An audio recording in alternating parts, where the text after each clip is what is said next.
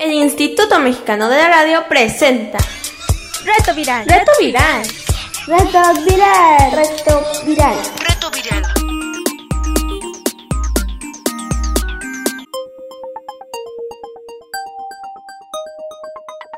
Reto Viral.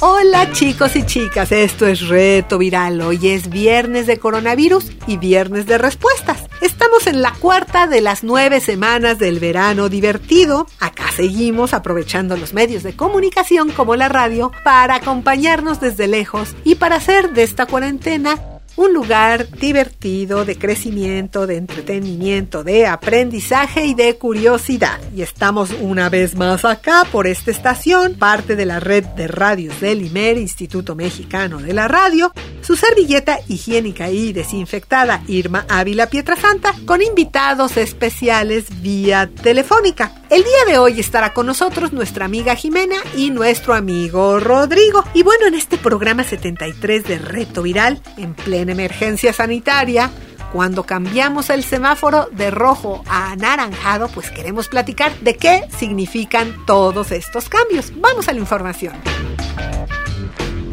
Reto Viral. Reto Viral.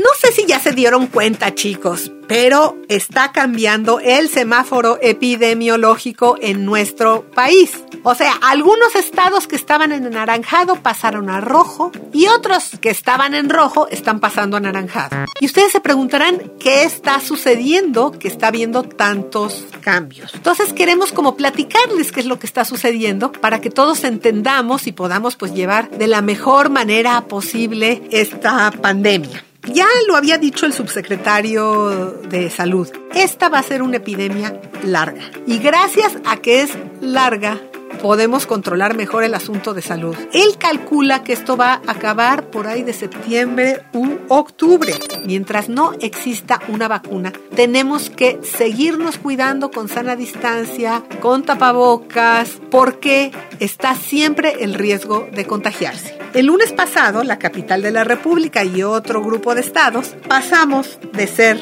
rojos a ser anaranjados. ¿Por qué el Estado de la República, que tiene mayor número de contagiados en la República activos, pasa de rojo a anaranjado si tiene muchos? Bueno, hay varios factores que influyen para ello. Uno de ellos es que tenemos mucha capacidad hospitalaria, o sea, hay camas libres. Cualquiera que se enferme va a encontrar una cama en hospitales para tratarse. Y existen otros elementos que nos ayudan, como que han bajado justamente la ocupación hospitalaria. O sea, el número de casos que han llegado a ser muy graves ha bajado. Eso llevó a que pasáramos de rojo a anaranjado. Pero estos cambios han estado como en todo el país. Por ejemplo, en Colima pasó de anaranjado a rojo. Solamente tienen 127 personas contagiadas. Ustedes dirán, ¿pero por qué? Bueno, pues porque subió el número de contagiados en la última semana. Entonces, están previniendo que los vaya a desbordar. Muchos otros estados también han cambiado su condición. Por ejemplo, Nuevo León e Hidalgo también cambiaron de naranja a rojo, mientras que Querétaro, Veracruz y Chiapas bajaron de rojo a anaranjado. Seis estados que aparecen entre los 10 primeros lugares con mayor número de casos activos fueron clasificados como de riesgo máximo y otro elemento que nos puede ayudar a entender lo que está pasando es que cambiaron los criterios del semáforo epidemiológico. ¿Cuáles son los indicadores que se toman en cuenta para dar los datos del semáforo. Son cuatro. El porcentaje de ocupación en los hospitales, o sea, que haya camas libres para atender a nuevos enfermos. La tendencia de contagiados, o sea, si el número de contagiados tiende a subir. La tendencia de hospitalizados, si el número de hospitalizados tiende a subir o a bajar. Y el porcentaje de gente que da positivo en los exámenes. Con esos cuatro indicadores se decide quién está en rojo y quién está en anaranjado. Y cambiaron los criterios, por ejemplo, que como los semáforos son estatales, en los estados grandes dicen es que realmente no podemos generalizar que está sucediendo lo mismo en un pequeño municipio que en la capital, que en las ciudades más o medianas, por ejemplo. Entonces, por eso decidieron no tomar este criterio que decía que con un solo elemento que tú tengas en rojo, que es que, por ejemplo, que está subiendo la epidemia, todo está en rojo. Porque a muchos municipios les resulta muy desfavorable esto. ¿Y por qué resulta desfavorable? El problema de mucha gente es que ellos ya no pueden materialmente continuar en casa porque o no tienen un salario o tienen un negocio que tendrían que abrir y vender para poder tener el sustento. Y esa es otra de las razones por las que creemos que la Ciudad de México está pasando de rojo anaranjado. Hay mucha gente que materialmente no puede ya quedarse en sus casas a esperar que la enfermedad pase. Desde el lunes 29 de junio, debido a que la ocupación hospitalaria disminuyó, el semáforo de la Ciudad de México pasa de rojo a anaranjado. Pero ya advirtió la jefa de gobierno que si la ocupación hospitalaria vuelve a subir más allá del 65%, vamos a regresar al rojo. ¿Y por qué les cuento esto? Porque tenemos que entender esta epidemia. La gente ya está muy confiada diciendo, ya estábamos en rojo, estamos en anaranjado, aquí ya no pasa nada. Hoy, cuando venía yo de camino aquí a Limer, me di cuenta que hay muchísima gente más en la calle, porque están empezando a abrir negocios y este tipo de cosas. Pero también hay mucha gente más porque la gente cree que ya no está pasando nada. La epidemia no está controlada y tenemos que tener claridad en esto. Simplemente nos vemos obligados a salir porque hay actividades básicas para la sobrevivencia de la gente que hay que cumplir. La reapertura debe ser con todos los cuidados. O sea, el uso de cubrebocas es indispensable. Hay que lavarse frecuentemente las manos. Llegamos a un nuevo lugar, nos lavamos las manos. La sana distancia. Y si puedes, quédate en la casa. De verdad, por eso los niños no han vuelto a la escuela. Hay que quedarse en la casa. El 29 de julio se reabrió el comercio pequeño al menudeo, las trabajadoras y trabajadores del hogar y las actividades individuales al aire libre, es, decir, la gente que vaya a hacer ejercicio, porque esto es menos peligroso para el contagio. El martes 30, el pasado martes, comenzó la reapertura del centro histórico. El primero de julio pasado, que fue miércoles, se reanudaron las actividades en los restaurantes y en los hoteles, pero solo al 30% de su capacidad. ¿Qué quiere decir esto? Que un restaurante, si tiene seis mesas, solo puede ocupar dos. Y así, así las cuentas, ¿no? Hoy los tianguis y los mercados sobre ruedas y los bazares ya pudieron abrir. También las estéticas, los salones de belleza y las peluquerías. Las tiendas departamentales van a poder abrir a partir de mañana. Y todos, pero todos tienen que seguir los protocolos de sana distancia y de uso de cubrebocas. En el caso de los servicios religiosos, los cines, los teatros, las reuniones recreativas, los salones de fiestas, las salas de conciertos, los museos, los parques de diversiones, las oficinas de gobierno que no dan atención al público, los bares, las cantinas, los eventos deportivos y artísticos con público, entre otras actividades no esenciales en el marco de la pandemia, deben continuar cerrados. En otros países lo que pasó es que empezaron a abrir y lo que sucedió es que han tenido que estar regresando a los encierros, al menos en zonas o en regiones. Y hay que tener muy claro que esto puede suceder. Si hoy estamos en el anaranjado en la Ciudad de México, la semana que entra podemos volver a estar en rojo. Va a depender de cómo se desarrolle la enfermedad. Y bueno, todo esto lo que quiere decir y lo que les quiero comunicar es que tenemos que ser muy cuidadosos con la apertura. No tanto el nivel global, sino el nivel individual de uno. Hay personas que de veras no están entendiendo que es peligroso que se te acerquen sin tapabocas. No tenemos que tener vergüenza de decirle a la gente no te me acerques. No tenemos que tener vergüenza de decirle a la gente ponte tu tapabocas porque me estás poniendo en riesgo. En el color que esté el semáforo, hasta que esté en verde todos y hasta que no haya vacuna, tenemos que continuar guardando la sana distancia porque mientras este bicho no esté en control, tenemos que poner el control nosotros. Reto viral. Reto viral. Y bueno, aquí para hablar del coronavirus y del cambio de semáforo tenemos en la línea a nuestra amiga Jimena. ¿Cómo estás, Jimena? Bien, bien, gracias. ¿Cuántos años tienes, Jimena? Doce. Oye, y cuéntanos con quién te estás pasando esta cuarentena. Pues con mi familia aquí encerrados. ¿Quiénes son? Eh, mi mamá, mi papá, mi hermano y mis abuelos, algunos tíos. Pues cuéntame una cosa, ¿cómo te está yendo de vacaciones encerrada? Bien, un poco aburrida, ya no hay que hacer en la casa, pero Bien. Pues estábamos hablando del paso al semáforo anaranjado y ¿Tú qué piensas? ¿Cómo debemos tomar este cambio los habitantes de las ciudades y de los estados que pasamos de rojo a anaranjado? Que hayamos pasado a naranja o anaranjado, más bien. Eh, no, eh, bueno, no significa que estemos a salvo o algo así. Sería, bueno, yo pienso que tenemos que cuidarnos más para pues intentar pasar eh, ya lo antes posible y pues tomar las medidas sanitarias. Si estornudas, te cubres con el antebrazo, usar careta, cubrebocas, a metro y medio de distancia en las personas. Oye, pues muchas gracias por haber estado el día de hoy aquí, Jimena. No, gracias a ti. Que estés muy bien, chao. Chao. Y bueno, ahora nosotros vamos a escuchar algo de música con el grupo Reenchufaditos, con una canción sobre la vida en el encierro, hacernos selfies para no aburrirnos. Haciendo caras frente a la cámara, haciendo gestos frente al espejo. Agarro el celular y le programo el flash. Prendo las luces, la sesión empieza ya.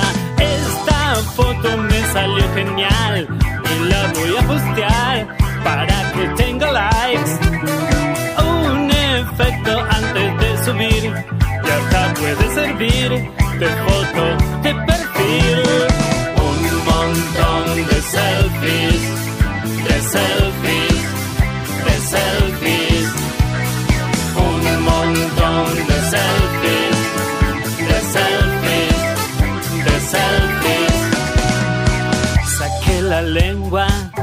para afuera. Así que esta foto me salió súper moderna. Peiné el flequillo, le puse brillo, saqué piquito. Estás escuchando Reto Viral. Para seguir platicando aquí en este viernes de coronavirus está con nosotros nuestro amigo Rodrigo. ¿Cómo estás, Rodrigo? Bien, ¿Cuántos años tienes? 14. Oye, Rodrigo, cuéntanos cómo te has pasado esta cuarentena. Ya estamos en vacaciones encerrado. ¿Qué se siente? Pues para mí fue un poco extraño el cambio de, de estar en la escuela y después dejarla, que adelantar las vacaciones. La verdad, yo pensé que iba a durar muy poco esto, pero al parecer no fue así. Y pues me le he pasado con mi familia aquí encerrado, haciendo tarea. Cuéntame, con esto de que ya pasamos a semáforo anaranjado, ¿tú cómo ves esto? ¿Qué debemos entender por pasar a semáforo anaranjado? Pues que la situación ya está como mejorando, pero no es para salir luego, luego y así. Porque sí llevamos mucho tiempo encerrados, pero tenemos que entender y esperar a las indicaciones y pues cuidarnos. Si vas a salir, el cubrebocas, el gel antibacterial. ¿Qué crees de las personas que siguen creyendo que no existe el coronavirus? Yo sí he tocado, bueno, he hablado con gente que dice que no, que según es un invento del, del gobierno, y pues se ven mal, o sea, no sé si ellos han tenido familiares que ya les dio o así, porque al menos a mí yo sí he tenido familiares que ya pasaron por eso, o sea, y pues uno viéndolo desde esa forma, pues obvio va a creer que existe. No es como muy bueno de su parte hacer eso y salir y así de fiesta, muy malo de su parte. Oye, pues muchas gracias por haber estado el día de hoy con nosotros, Rodrigo. Muchas gracias a ustedes por invitarme. Que estés muy bien, Rodrigo. Chao. Gracias, nos vemos. Y bueno, nosotros vamos a volver a la música. Vamos a escuchar algo más del grupo Reenchufaditos con Mi perro tiene un problema.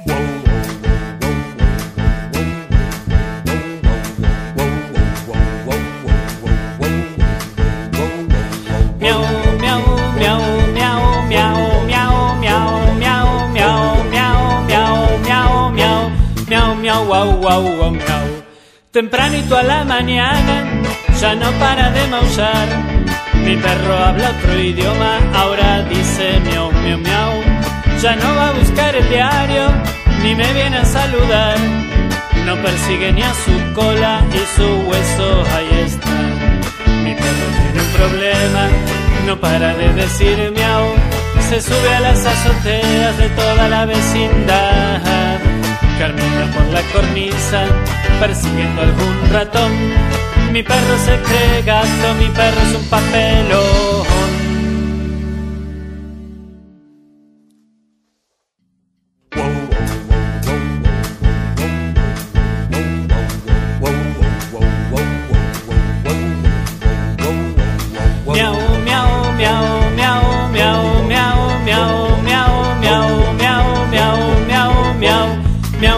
Guau, guau, miau.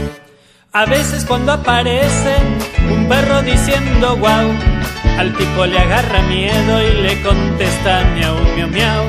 Ayer se tiró del techo y parado no cayó. Fuimos al veterinario y la pata le enyesó. Mi perro tiene un problema, no para de decir miau. Se sube a las azoteas de toda la vecindad. Camina por la cornisa persiguiendo algún ratón. Mi perro se cree gato, mi perro es un papelón. Reto viral. Reto viral. La música el día de hoy estuvo a cargo de Reenchufaditos. Reenchufaditos es un grupo argentino conformado por Pablo, quien comenzó tocando solo con su guitarra eléctrica, sintetizada y teclados, y tenía cables por todos lados enchufados en un solo lugar. Después, cuando llegaron sus demás integrantes del grupo, se reenchufó y de ahí su nombre. Ahora el grupo está conformado por Pablo, Natalia, Juan Pablo, Ramón, Andrés y Lucía, quienes acompañados por guitarras eléctricas, sintetizadores, batería, bajo y otros instrumentos, cantan al ritmo del rock, del pop, jazz, ska, reggae y rap. Sus rolas cuentan historias disparatadas, aunque también hay cosas más poéticas que hablan de algunas situaciones cotidianas de los niños. Los reenchufaditos tienen 17 años tocando para niños y niñas y cuatro discos. Para chicos modernos, rock para chicos, para la oreja y reenchufaditos. Te invitamos a escuchar sus rolas en sus distintas plataformas. Te dejamos las ligas en nuestro micrositio. Y bueno, si no sabes cómo entrar a nuestro micrositio, ahí te van las instrucciones. Pones en tu dispositivo www.imer.mx. Ahí te va a salir por ahí, vas a ver el banner de reto viral. Lo capturas con un clic Ahí junto con el podcast de este programa vas a encontrar la liga para los reenchufaditos. ¿Tienes preguntas? Contáctanos. WhatsApp 55 28 60 29 18. No te aburras. Reto viral. Reto viral. Y seguimos con el No te aburras de Estrellas del Confinamiento. Y ahora llegamos a William Shakespeare. Seguro has escuchado de él. Él es probablemente el autor clásico inglés más famoso del mundo y es autor de la obra clásica de las historias de amor, que es Romeo y Julieta. Por cierto que él, aunque lo puedes leer ahora en, en géneros más como cuento o como novela, Sucede que William Shakespeare era dramaturgo y él escribía todo dialogado, son diálogos de teatro porque él lo que hacía era realmente montar obras de teatro. Pocas personas saben que la vida de Shakespeare estuvo marcada por la peste. Nació en el apogeo del primer gran brote isabelino de peste en el año de 1563, cuando la enfermedad acabó con una cuarta parte de la población de Stratford upon Avon, su lugar de nacimiento, en febrero de 1564. En ese año, probablemente por primera vez en la historia de Inglaterra, fueron prohibidas las representaciones de obras de teatro debido a la epidemia. Londres, la ciudad en la que Shakespeare se mudó en la década de 1580 fue arrasada repetidamente por brotes de pestilencia y las normas dictaban que cuando las muertes llegaran a más de 30 por semana, las funciones de teatro cesaban. La industria del teatro se paralizaba cada vez que había un nuevo brote de pestilencia y hubo muchos. Al verse repentina y repetidamente sin trabajo estable, y con mucho tiempo libre, Shakespeare escribía. Para quienes habitaban el mundo teatral en esa, la peste bubónica, era un riesgo no solo existencial, sino también profesional. Entre 1603 y 1613, o sea, en 10 años, los teatros londinenses estuvieron cerrados un total de 78 meses de esos 120 meses. Imagínate, más del 60% del tiempo hay que pensar que en esa época no tenían nada para tratar las epidemias. Entonces es la epidemia en su estado más natural. Estuvo 10 años por lo que se ve. El brote de 1603 fue el más grave de Inglaterra desde la peste negra del siglo XIV. Shakespeare, que para entonces ya era un actor profesional, dramaturgo, y accionista de una empresa teatral, como todos sus colegas, le quedaba poca ocasión de poder trabajar, más que salir de gira a las provincias donde aún no hubiera llegado la peste, pidiéndole a Dios llegar antes que la peste y no tener problemas, o encerrarse a escribir. Pero la cuarentena por el brote de 1606 fue especialmente memorable, pues dice la leyenda que en ese encierro creó nada menos que tres de sus tragedias cumbre. Tragedia 1, El Rey Lear, que es la historia de un rey al que sus intrigantes hijas le roban su poder y su cordura mientras que su tercera hija, la más amable que se llama Cordelia, sufre trágicas consecuencias. Tragedia 2. La historia de la relación de Antonio y Cleopatra, desde la época de la campaña parta del suicidio de la reina de Egipto, que se desarrolla en la sensual Alejandría y en la pragmática Roma. Tragedia 3. Y como si fuera poco, según algunos expertos, Shakespeare también tuvo tiempo para escribir Macbeth. ¿Recuerdan esa frase de ser o no ser frente a una calavera? Esa es Macbeth. Tal vez tú crees que Shakespeare era un autor muy erudito e intelectual, pero en realidad era un autor muy popular que hacía historias de amor como Romeo y Julieta para el pueblo. Shakespeare tenía su teatro, el Teatro Shakespeare, que aún hoy existe en Londres, que es una estructura de madera sin butacas, con una construcción de madera en medio que era digamos, el, lugar donde se escenificaban las obras, y bueno, donde la gente se sentaba en el suelo, eh, en cojines y abrigados, porque imagínense el clima londinense, llevaban sus abrigos y ahí se sentaban a ver las obras.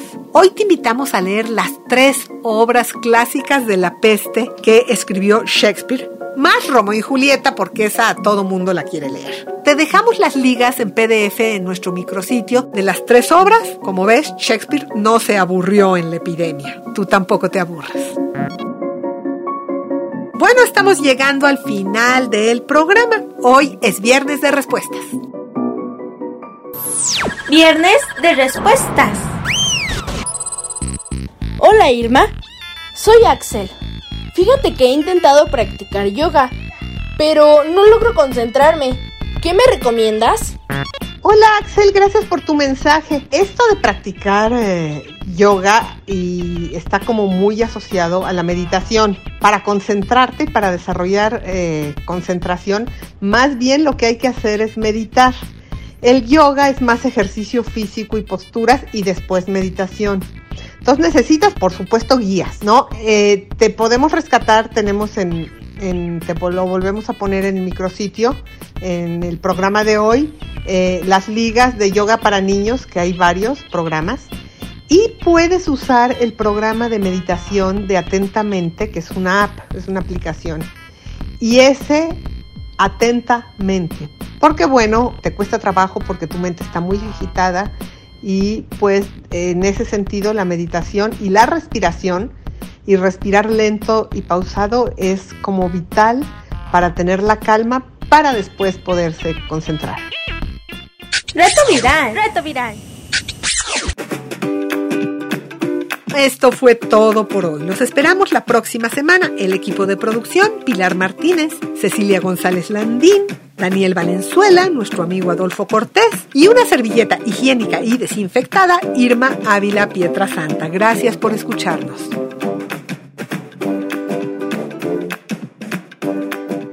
El Instituto Mexicano de la Radio presentó Reto Viral. Reto Viral. Reto Viral. Reto Viral. Reto viral.